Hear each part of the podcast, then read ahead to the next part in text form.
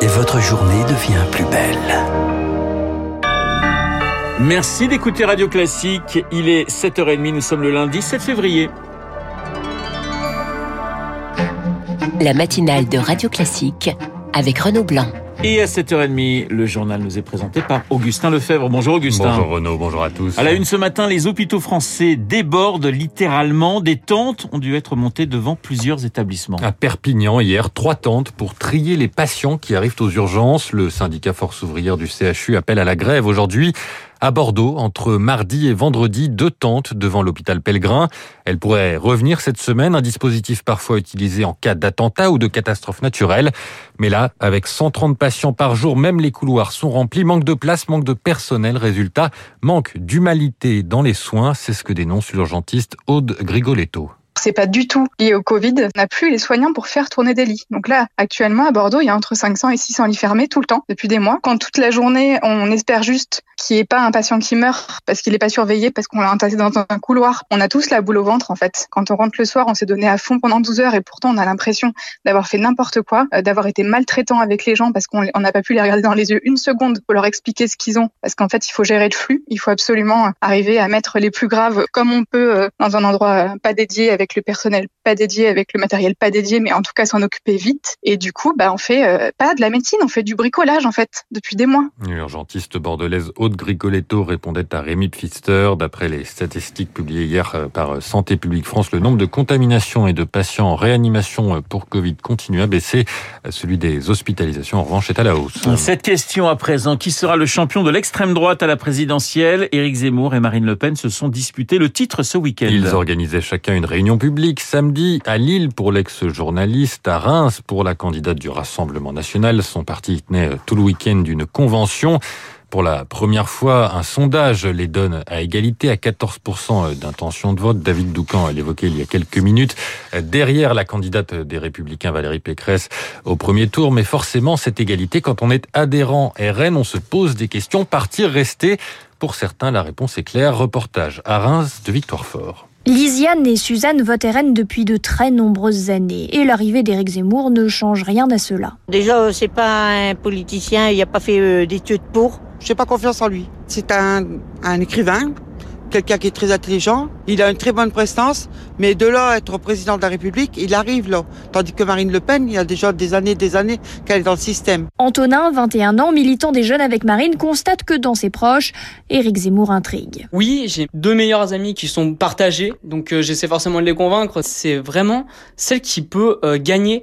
Moi, je sens de la sécurité quand je l'écoute. Longévité politique et popularité, c'est justement la formule retenue par son équipe de campagne. Marine Le Pen joue le second tour, cible Emmanuel Macron et s'adresse inlassablement aux classes populaires pour creuser l'écart avec son adversaire. Jérôme Sainte-Marie, politologue et sondeur. Éric Zemmour a choisi un angle très libéral, même ultra-libéral en réalité, dans le domaine économique et social. Ça risque euh, de défaroucher une bonne partie de la base populaire de Marine Le Pen, qui sont très attachés à la protection sociale. En meeting à Reims, Marine Le Pen a abattu une dernière carte, l'intime, tout pour se distinguer de ses concurrents. Victoire fort. L'extrême droite divisée, la gauche également. Et pendant ce temps, eh bien, le président sortant tente de résoudre une crise internationale. Emmanuel Macron se rend à Moscou en fin d'après-midi pour négocier avec son homologue Vladimir Poutine. Il sera à Kiev demain pour rencontrer Volodymyr Zelensky, le président ukrainien. L'objectif de cette médiation, parvenir à une désescalade alors que la Russie menace toujours d'envahir l'Ukraine. On y reviendra hein, d'ailleurs avec mon invité après le journal de 8h à 8h15 avec euh, Dominique Moisy. Autre façon pour le candidat non déclaré de se placer au-dessus de ses rivaux, vanter la réindustrialisation de la France. Et pour cela, Emmanuel Macron pourrait détailler jeudi à Belfort son plan de relance du nucléaire avec la construction de nouveaux réacteurs. Si l'agenda international le permet, précise l'Elysée, une prise de parole programmée après l'annonce par EDF du rachat de l'activité turbine nucléaire de General Electric qui doit être officialisée aujourd'hui. C'est une information du journal Les Échos. Oui, car euh, aujourd'hui, de nombreuses centrales sont vieillissantes et leur entretien fait peser une menace sur l'approvisionnement électrique Un certain nombre de réacteurs sont actuellement à l'arrêt pour maintenance. Alors un décret assouplissant les limites d'utilisation des centrales à charbon françaises a été publié hier au journal officiel.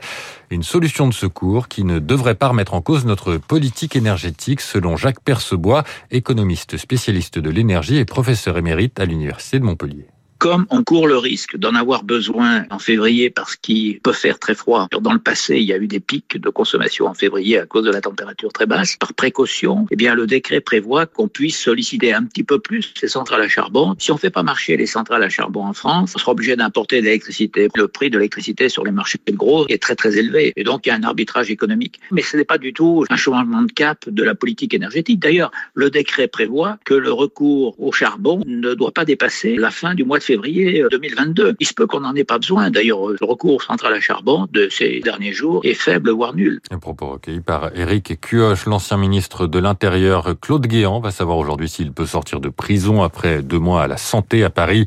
L'ancien maire de Levallois, Patrick Balkany, saura lui s'il va en prison alors que son placement sous bracelet judiciaire ainsi que celui de son épouse ont été révoqués jeudi dernier. Il est 7h36 sur Radio Classique. Euh, Augustin, au Canada, le maire d'Ottawa déclare l'état d'urgence alors que sa ville est paralysée depuis une semaine par des opposants aux mesures sanitaires. mouvement débuté par la mobilisation des chauffeurs routiers, les truckers, au volant de leurs gigantesques camions. Ils occupent le centre-ville de la capitale où les klaxons résonnent du matin au soir en cause l'obligation vaccinale pour euh, traverser euh, la frontière américaine. Des centaines d'autres poids lourds vont tenter de les rejoindre aujourd'hui, mais ce convoi de la liberté, comme il s'est baptisé, a trouvé un large écho dans une partie de la population. Rémi Vallès. 900 km, c'est la distance parcourue par Pierre-Luc ce week-end pour un aller-retour express entre Québec et Ottawa.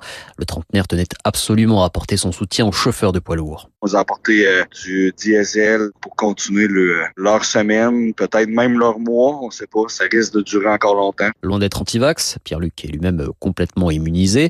Cet entrepreneur dans le BTP se retrouve dans la protestation car il ne supporte plus les restrictions sanitaires. C'est inexplicable comment les gens sont fatigués. J'ai une trentaine d'employés. Sans vous mentir, j'ai environ cinq personnes qui sont en dépression. Les vaccins, c'est plus une solution. Je pense qu'il va falloir vivre avec comme les camionneurs. Au départ euh, largement pacifiste, le mouvement est depuis peu à peu récupéré par l'extrême droite avec des incidents qui se multiplient, observe Daniel Bélan, professeur en sciences politiques à Montréal. Les organisateurs eux-mêmes, euh, c'est pas des gens qui sont des modérés. Là, ce qu'on a vu à Ottawa le, week-end dernier, il y avait des drapeaux nazis, il y avait des appels à l'assassinat de Justin Trudeau. Il y a environ un tiers des Canadiens qui semblent s'identifier quand même aux revendications des manifestants, mais ça reste une minorité de la population. Une minorité qui espère euh, désormais que le mouvement fera tâche d'huile à travers le monde pour mettre un peu plus la pression sur le gouvernement canadien. Rémi Vallès, en France, certains internautes tentent d'organiser un convoi similaire qui arriverait à Paris samedi prochain.